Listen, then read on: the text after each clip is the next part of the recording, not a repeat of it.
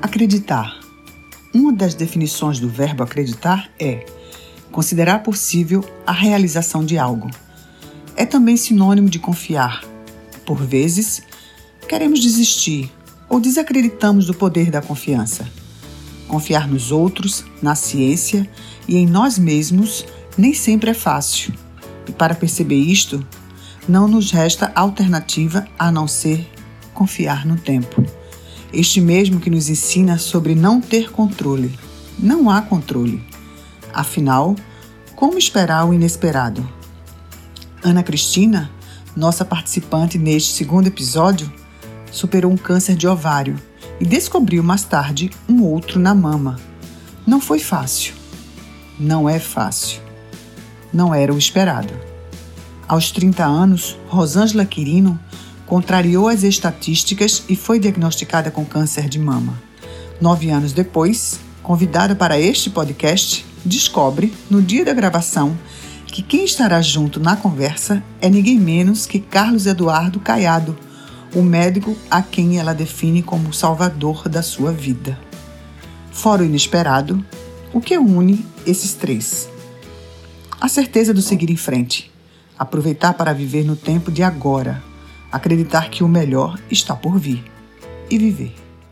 Ana, como é que foi encarar? Na verdade, o câncer de mama foi o seu, segundo Foi, câncer. foi o segundo câncer. Como foi que você encarou esse diagnóstico? Assim, como... Foi mais difícil, porque o meu tumor de colo de útero inicial, né? Ele era in situ, como chamam. Então, o tratamento basicamente foi a cirurgia. Então, tranquilo, você vai para uma cirurgia como quem vai fazer apêndice. Sai da cirurgia com a certeza da cura ali, né? Não, você está curada, a cirurgia que ele curou, você tem aí 99% de chance de, de, de estar curado, então você sai bem confiante, né? Já no câncer de mama, por todo o estigma da doença, né, também foi mais difícil. E também pelo próprio é, estadio da doença, né? Eu já descobri, não era in situ, né? Eu precisei da cirurgia, aí você não sabe se vai retirar a mama, se vai retirar o quadrante. É sempre assim, é um passinho de cada vez, né? Então, assim, no primeiro momento é devastador. Porque você já se imagina no fim da linha, como se fosse assim, a sentença da morte, não é? E o diagnóstico em si é devastador. E o que foi mais difícil nesse processo do tratamento? Quando você recebeu o diagnóstico no tratamento, o que, que foi? Qual foi a pior parte? Rapaz, eu acho que a pior parte é a gente se reconhecer mesmo, né? A gente muda fisicamente demais no tratamento. Fora assim, é porque é tanta coisa difícil, né? Tão difícil dizer uma pior parte, né? Pode dizer várias. São várias piores partes. São né? muitas, né? Mas assim, você se reconhecer no espelho, se olhar durante a quimioterapia com um rosto gigante, pelo corticoide, né? Sem sobrancelha, sem cílio. Você se olha e você não se reconhece, né? Fisicamente, apesar de você saber que é você. Internamente você é a mesma pessoa, mas se reconhecer, assim, é muito difícil você encarar a sua imagem durante o tratamento. Com você foi assim ah, também, eu não ficava, Rosângela? Não. não. Não. Eu não ficava Tirou? sem sobrancelha. Eu, é, eu não ficava sem lenço. Em casa, assim que eu me acordava, tomava é, o banho, já ia fazendo a minha sobrancelha. Sem o peito. Você mesmo fazia? Eu mesmo fazia. Fazia. A, o, a mama também eu fazia. Eu aprendi no hospital. Uma enfermeira que me ensinou. Como é que você fazia? Eu pegava uma fraldinha que ela me deu várias gases, ali eu saía enrolando, enrolando, enrolando, até ficar do tamanho do outro. Porque como eu tinha muita mama, Deixava tudo quase igualzinho. Só, só sabiam se eu falasse qual era dos dois. Então eu não ficava. Sem sobrancelha, sem um lápis de olho, eu não ficava também, não. Quando ia para o hospital também, fazer em casa, para o hospital, principalmente. Ia toda arrumada. Toda arrumada. Toda, toda arrumada. Trabalhada no lápis. Com certeza. Com certeza. Doutor, e a importância de se trazer precocemente esse diagnóstico, assim, o quanto importante isso é, o quanto ajuda na cura. A gente tá vendo aí Rosângela tranquilíssima, Ana também, as Anas também, né? Aqui eu me incluo nesse pacote também. É, o, hoje, né, a, o, inclusive o tema da, da sociedade esse ano se puxou é justamente isso. Quanto antes, melhor. Né? Então, quanto mais precoce a gente consegue dar o diagnóstico, mais chances são a, as taxas de, de cura. Né? Então, menores são os tratamentos, né? ou seja, são aquelas cirurgias, as quadrantectomias, né? É, a biópsia do linfonodo sentinela, que não, não precisa esvaziar a axila nos tumores iniciais, diminui o risco de ter edema, né? aquele linfedema do braço e também a, a possibilidade de não fazer quimioterapia. Né? Então, quanto mais precoce, então menor o tratamento e maior as chances de cura. Doutor Caiado, o que é que lhe levou a escolher essa especialidade na medicina, a mastologia? Na mastologia, bem, para você fazer a, digamos, a especialização né, em mastologia, primeiro você precisa ter uma primeira residência cirurgia geral ou de ginecologia ou obstetrícia, para depois fazer a segunda residência, né? Então, na talvez o que me, me faça ter escolhido, eu tal, pensei talvez fazer cirurgia plástica ou mastologia, mas no, quando eu estava estudando para o vestibular, eu acompanhei é, minha avó é, com câncer de mama e aí ela morou um tempo na, na casa dos meus pais, né, na minha casa.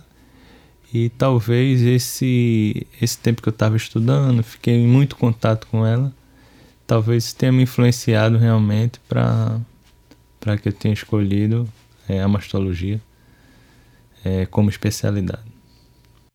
Que bom que ele escolheu a mastologia, né, Rosângela? Com certeza. Como é que foi para você recebeu o diagnóstico que você estava com câncer de mama quando você tinha apenas 30 anos. Quando eu descobri, foi assim, é impactante, né? Mas eu tive apoio de todo mundo, da minha família, graças a Deus. Então, assim, quando o doutor é, Zé Mário chegou para mim e falou assim: seu é, diagnóstico não, não foi a melhor coisa. Eu disse assim: isso quer dizer o quê para mim? Que eu tô com câncer? Aí ele fez: é, você está com câncer tá certo? Eu só quero saber de, de uma coisa. É, eu vou tirar a mama, meu cabelo vai cair? Aí ele fez, provavelmente. Pronto. Dali eu saí da sala dele, é, cega, surda e muda. Mas eu saí já pronta pra tudo. Pro embate. Pra, pra tudo. Cheguei na minha casa, falei pra minha, minha família. Dali foi aquele chororô todo. Só que daí eu tinha que segurar a minha barra e a barra da minha família. Então eu tive que ser forte por mim e, e por eles, por todos. E para você, Aninha, como é que foi não só vencer um câncer, mas dois? É difícil, né? Mas é possível. Né? Eu me considero que já venci, apesar de saber né, que tem um tempo ainda todo a cumprir, mas para mim já está resolvido. Não tem caminho fácil, não, né? É, é difícil. O diagnóstico é bem difícil, o tratamento é difícil, mas é, por incrível que pareça, nesse caminho também acontecem coisas boas. A gente conhece pessoas que passam pela situação, conhece histórias, se redescobre, se reinventa, se olha de outra forma. É, recentemente, o Ministério da Saúde divulgou que durante essa pandemia 47%, houve uma diminuição de 47% no número de mamografias realizadas. Isso assusta porque pode vir ah, uma rebordosa aí, ver um monte de diagnósticos tardios das mulheres não estarem querendo né, sair de casa, fazer seus exames. Isso, isso complica um pouco. Já existe um déficit, né? Quase de, 50%, né? É, de, imagine com essa, essa perda aí, realmente as pessoas deixaram de fazer o exame, né? E com certeza mais na frente isso vai ter um, um impacto, né? Porque é muito provável que a gente é, o diagnóstico né, de, de lesões já maiores, né? Porque o objetivo justamente da, do rastreamento é você dar o diagnóstico na lesão que ela é inicial, ou seja, é uma lesão que o paciente não sente nada, um tumor impalpável, né? Que seria visto justamente no exame de imagem. E com certeza é provável que mais na frente a gente vá, vá ter esse problema né, de, de realmente não, não ter tido o, a quantidade de exame suficiente para dar o diagnóstico nos estadiamentos mais iniciais. Muito triste, né? Ana, o que mudou na tua vida depois desses tratamentos? Como é que você se enxerga hoje? Mudou talvez em mim muita coisa, né? Assim, de pensar diferente em algumas coisas, tentar relevar outras coisas, né? Tentar ser mais suave com as coisas. Entender que principalmente que eu não tenho controle das coisas, porque assim, uma pessoa ansiosa, eu, me, eu sou ansiosa sim, e acho que talvez até as questões é, emocionais também trazem doenças. Eu acredito verdadeiramente nisso. Então, assim. É a junção de, de, de, de, de estar tá naquele fatores. controle absoluto de tudo, junção, querer estar tá né? no controle, né? Então, é saber que eu não tenho controle absolut, absolutamente de nada. Não temos né? nada. Então, assim, eu tento é, aceitar isso, né? Tento praticar isso. Você teve, Rosângela, algum, algum problema? Porque a gente estava até lendo, estudando um pouquinho e viu que muitas mulheres até abandonam seus empregos. Algumas por conta de depressão. Você teve algum problema nesse na sentido? Época, não? Na época eu não trabalhava. Tá, faz quatro meses que eu trabalho, então na época eu não trabalhava. Mas na minha casa tudo era eu que fazia. E eu tive problema com com o braço, né? Inchou, várias vezes inchou. Eu ia para emergência para tomar bezetacil. Eu fiz a, eu fiz é, a fisioterapia também no hospital, mas não. Eu era teimosa, eu não, não tinha paciência de ficar parada. Então não tinha paciência de ninguém resolver nada, então tudo era eu, tudo sou eu. E assim até hoje. Não mudou muito, não? não Sua rotina, não? não? Você continua fazendo o que fazia Continuei antes? Continuei do mesmo jeito. Ninguém aliviou para o seu lado? Ali, sim, tentavam, né? Mas eu não conseguia. E aí algumas pessoas questionam, porque às vezes, assim, todo mundo fala, o câncer bate na porta de qualquer pessoa. De magro, de gordo, né? Não respeita, não tem essa de classe social, não tem nada disso.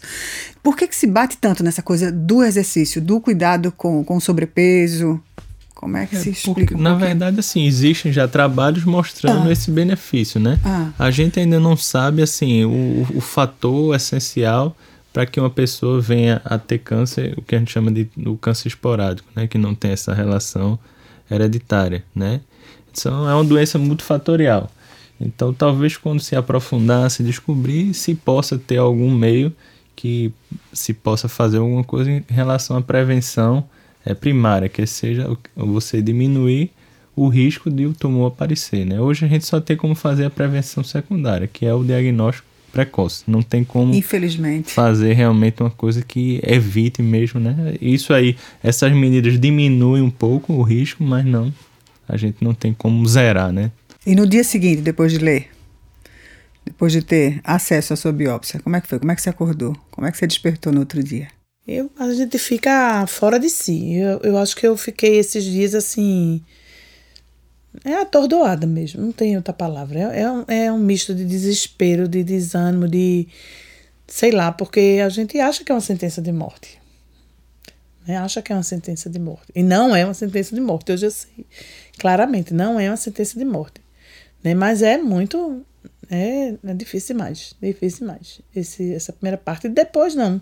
Depois, até que eu disse a você, uhum. né, como paciente, nas nossas conversas, tantas, eu disse: olha, tudo vai acontecendo e tudo é mais fácil do que a gente pensa. Tudo é mais suave do que a gente pensa. É difícil? É difícil. Mas quando a gente imagina uma quimioterapia, a gente imagina aquele horror. Não é. A gente passa bem, assim, né? A gente bem acompanhada, bem medicada. Tem todas as dificuldades que tem, que não, não, mas é tudo, tudo, de certa forma, é mais fácil do que a gente pensa. Foi assim para você, Rosângela, também? A minha preocupação não era na minha mama. Era com o quê? Era com o meu cabelo. Porque meu cabelo era grande, sabe? Meu, meu, meu problema todo era somente com o meu cabelo, porque eu sabia que eu ia ficar careca. Então era isso que mexia comigo. É, cada um reage. Aí daí a minha autoestima foi lá para baixo. Aí, quando cheguei em casa, falei, né, tudo. Ah, eu, do hospital mesmo eu já saí ligando para minha família, para minha irmã, que eu tava com câncer. Só, e assim, aí, eu, aí foi quando eu perguntei para ele se eu ia ficar sem, sem o cabelo, ele falou que eu ia ficar. Meu medo também era da quimioterapia, porque eu escutava muitos, muitas histórias de quimioterapia, de radioterapia. Quais são as histórias que você ouvia? Ah, que a pele caía do, da, da, do peito, que não sei o quê, que ficava na carne viva, Disse, misericórdia, então já é para morrer mesmo, então já vou morrer, pronto. Cheguei para casa na, na, na, minha irmã, falei para ela que não ia mais fazer, não ia fazer tratamento nenhum, que eu já ia morrer mesmo. Então, tudo que eu tive de fazer, de resolver, eu resolvi. Porque na minha cabeça eu achava que eu já que eu fosse morrer.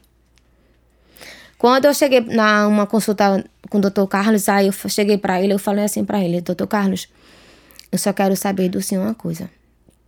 Eu quero que o senhor seja sincero comigo, bem assim, como eu estou falando, eu quero saber do senhor se eu estou com um pé na cova e outro fora. Ele olhou para mim e meu esposo assim olhando para minha cara, e o doutor Carlos olhou assim para mim, aí ele fez, olhou para minha cara e fez: "Rosângela, você tem 80% de chance de se, de se curar". Então, isso para mim foi uma, uma vida. Doutor Carlos é a minha vida. Porque ele me devolveu a vida, então ele me deu toda a esperança de vida. Daí eu comecei a correr. A correr, a fazer tratamento. Pronto, daí dali, pra, da, dali eu não, não parei mais. E outra coisa também que ele falou para mim, ele falou assim para mim, Rosângela, nunca escute história de corredor de hospital.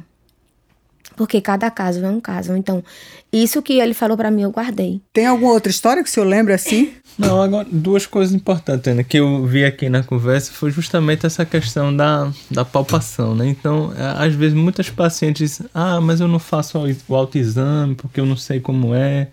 Mas, uma, a partir do momento que a mulher ela conhece sua mama, se tiver alguma alteração, com certeza ela vai dizer, opa, isso aqui é diferente do que eu estou acostumado a, a palpar, né? A gente sabe é difícil essa questão de um exame vir normal e um tumor aparecer pouco tempo depois, mas isso serve de alerta, pode acontecer, né? É, não é frequente, mas pode acontecer. Por isso que é importante a, a paciente se, se autoexaminar, né? Fazer, ela achou uma alteração, ela procura um especialista, vai ao médico para ver se realmente aquilo é alguma coisa importante e também o, o, o exame clínico no, do, do mastologista, né? Então, às vezes acontece isso, o, o exame está normal, mas você pode palpar uma, uma alteração e que não estava no exame, né? Há, há, pouco tempo e aí precisa repetir é, esse exame.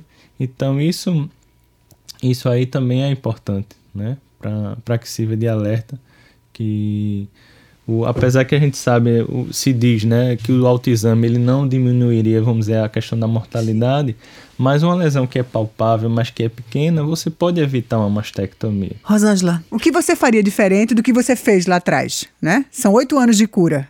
O que, é que você faria diferente? Faria alguma coisa diferente ou não? Eu cheguei um tempo a ter vergonha. A ter vergonha. Quando eu entrava no ônibus, é, ninguém sentava ao do meu lado. Não sei se era por conta do lenço, que eu não, não usei peruca, usava lenço. Então, o que, eu, o, é, o que eu mudaria ali era o meu pensamento. Porque, querendo ou não, aquelas pessoas que não sentavam do meu lado mexiam comigo. Então, eu chegava no hospital acabada. Então, o que eu mudava ali era o meu pensamento. Meu pensamento não seria o que, o que eu pensava assim, não. Nem ligava, problema deles. Se não quer sentar perto de mim, problema deles. Entendeu? Problema de quem não queria sentar perto de mim. Porque, assim, querendo ou não, existe o, o preconceito, né? A gente não quer aceitar, mas existe. Então, eu mudaria isso, o meu pensamento.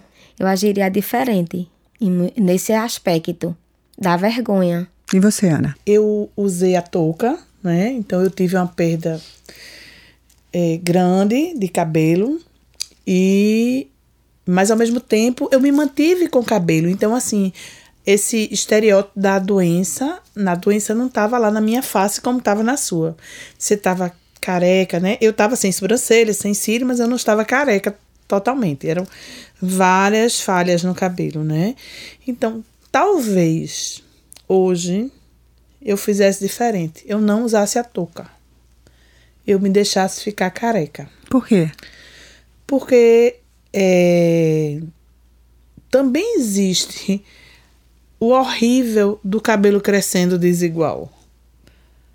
Também existe um, um desacerto muito grande nesse, nesse cabelo que caiu 60% e ficou 40%. Então, fica um tempo tão grande na sofrência daquele cabelo. Aquele cabelo a gente sofre, um, sei lá, um ano e meio, dois anos, sei lá, sei lá quanto tempo com esse cabelo. Talvez ele caindo todo. Ele, quando nascesse, nascia todo também. Rosângela, o que, é que você tem a dizer para alguma mulher que esteja recebendo, neste exato momento, um diagnóstico de câncer de mama?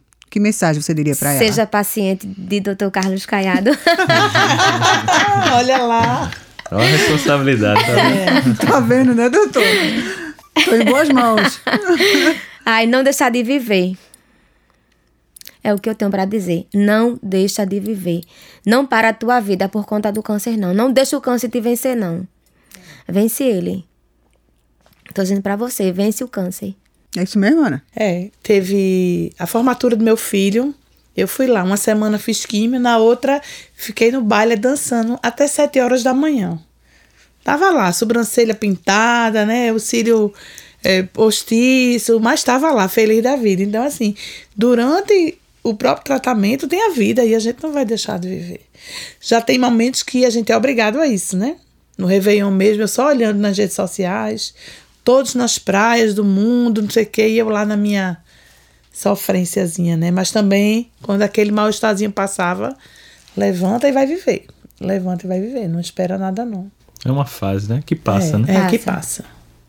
Encerramos aqui o episódio que nos contou um pouco do diagnóstico, que abre uma porta para pensamentos, tratamentos, soluções.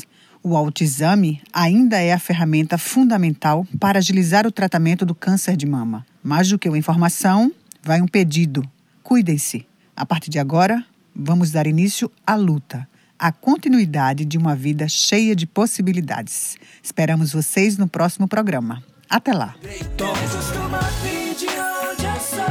Vezes não tem motivos pra seguir. Então levanta e anda, vai, levanta e anda, vai, levanta e anda. Mas eu sei que vai, que o sonho te traz coisas que te faz prosseguir. Vai, levanta e anda, vai, levanta e anda, vai, levanta e anda, vai, levanta e anda. Irmão, você não percebeu que você é o único representante do seu sonho na face da terra? Se isso não fizer você correr, chapa, eu não sei o que vai.